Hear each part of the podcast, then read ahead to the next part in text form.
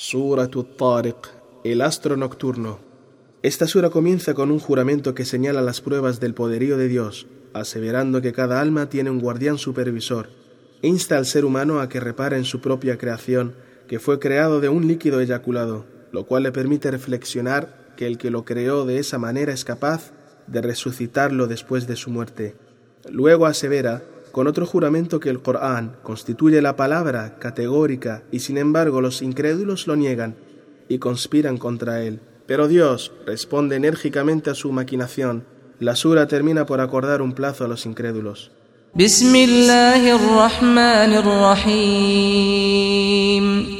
En el nombre de Dios, el clemente, el misericordioso.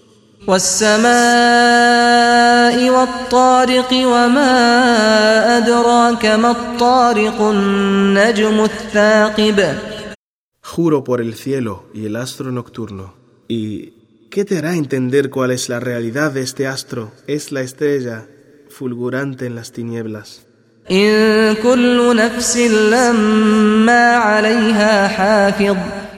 A cada alma Dios le tiene asignado un ángel guardián que controla todo su quehacer permanente.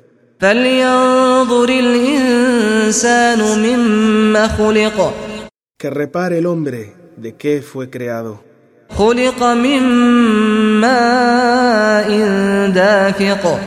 Fue creado de una gota de líquido eyaculado.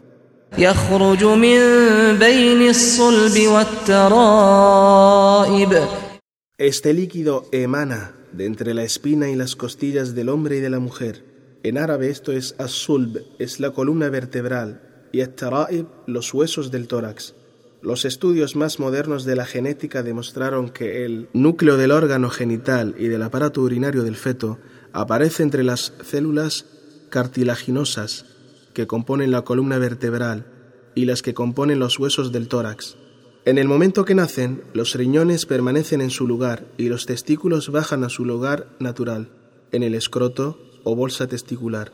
Y a pesar de que los testículos están abajo, las venas que los irrigan toda la vida provienen de las cavidades cercanas a la arteria renal.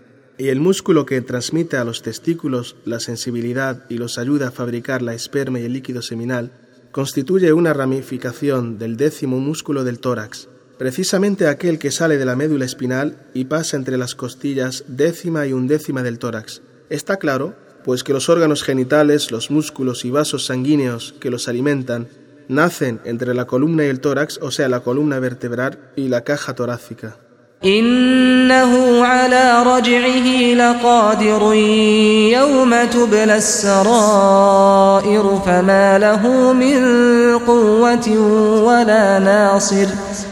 Dios, que lo creó de esta manera, es capaz de resucitarlo después de su muerte. El día en que las conciencias sean examinadas y discriminadas entre buenas y malas. Ese día el hombre carece de poder propio para protegerse y de socorredor para socorrerle.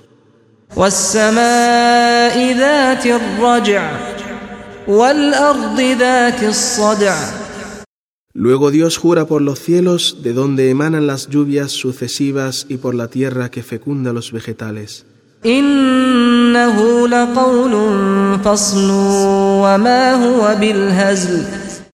Que el Corán es la palabra delimitadora que distingue la verdad de lo falso.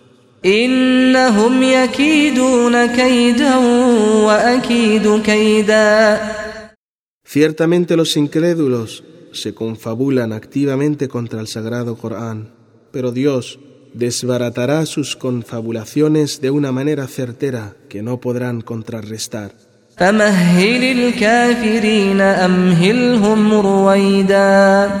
Tolera pues a los incrédulos transitoriamente hasta que yo te ordene poner fin terminante a sus confabulaciones.